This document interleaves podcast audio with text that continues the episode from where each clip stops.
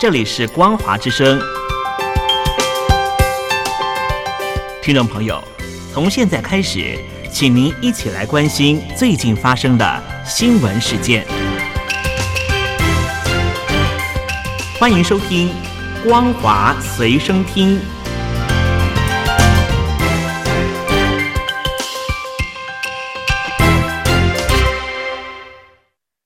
欢迎收听今天的《光华随身听》，我是兰玲。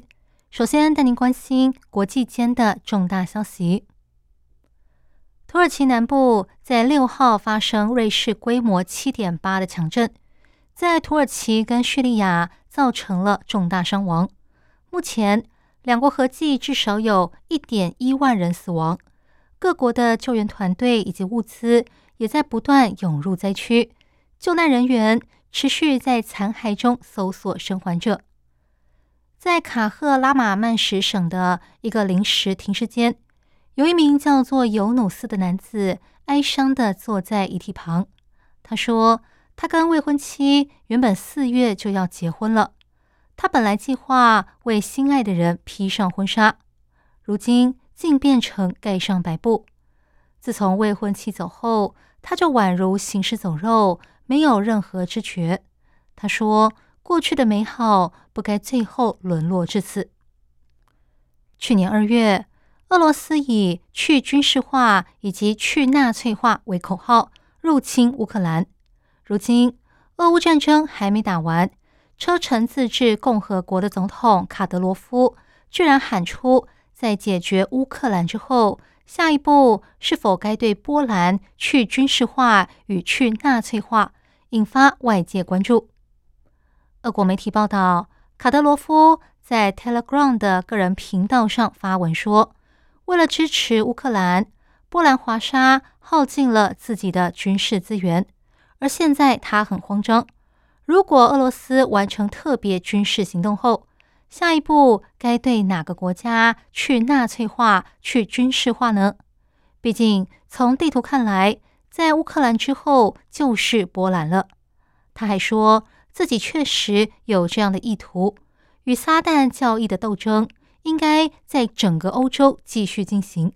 首先是波兰，这会让波兰人及时的醒悟过来。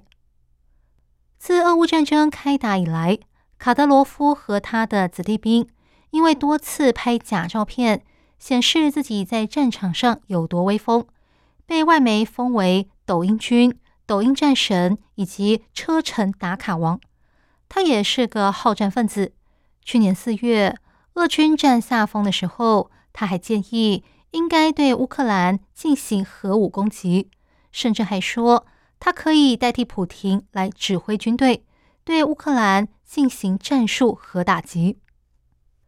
根据俄罗斯官方公布的最新出口数据，一月份对中国出口的石油高达三百八十万吨，创下新纪录，不含运费。每桶的价格约在七十二点五亿美元到八十三点六七美元之间。然而，俄罗斯出口到其他国家的石油含运费每桶只要三十五美元，其中印度买的最多，价格含运费每桶约三十到三十五美元。正处于经济危机的缅甸和斯里兰卡也在趁着这个机会大举购买俄国石油。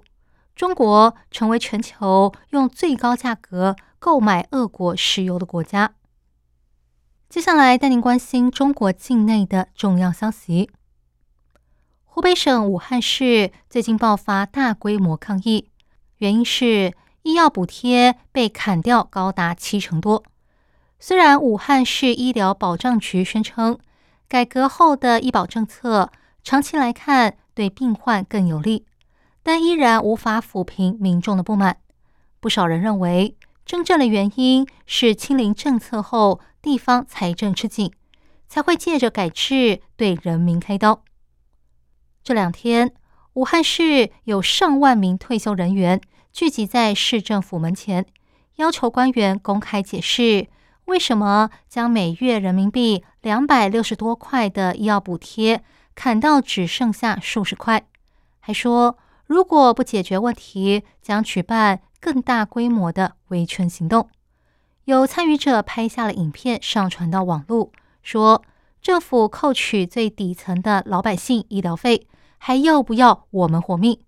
口口声声为人民服务，但你到底是为谁服务啊？虽然这些退休民众只是想争取自己的权益，但是警方却启动了维稳措施。参加者说，各地的派出所先前通知这些退休人员，如果去市政府请愿，后果自负。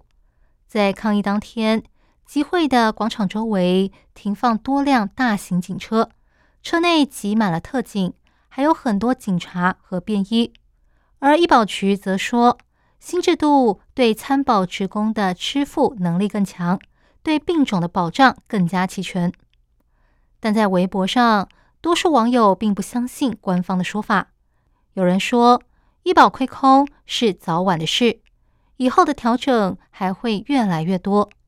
有些人则质疑，是长达三年的防疫清零政策让医保加速出现缺口。此外，有网友不满。政府缺钱时找老百姓开刀，离退休干部的门诊却依然百分百可以报销。而且这次只有一般员工的医保被调整，公务员却不受影响。值得一提的是，部分网友提到，其他的大城市也开始推动类似的医保改革。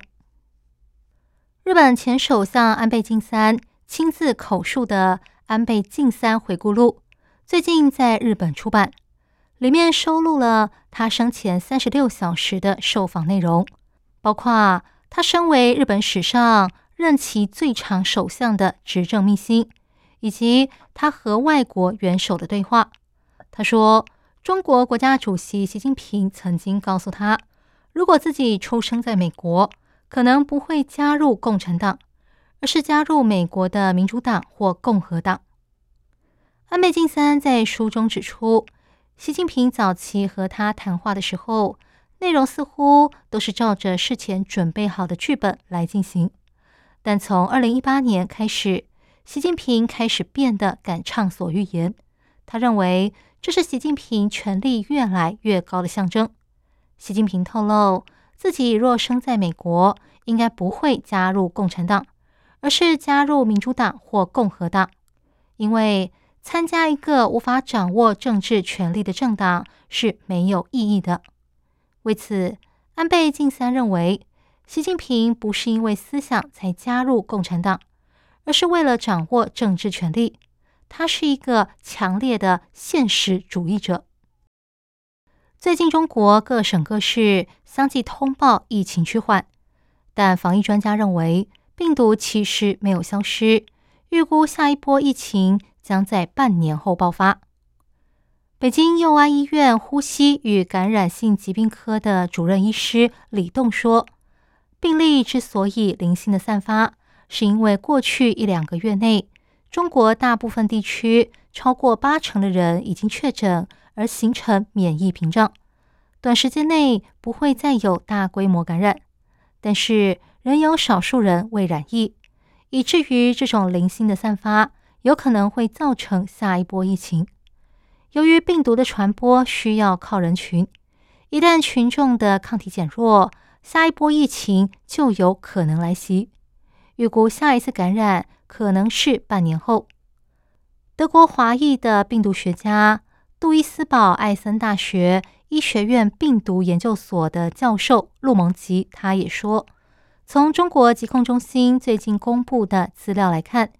病毒还没有消失，不能因为疫情趋缓就以为一切都结束了。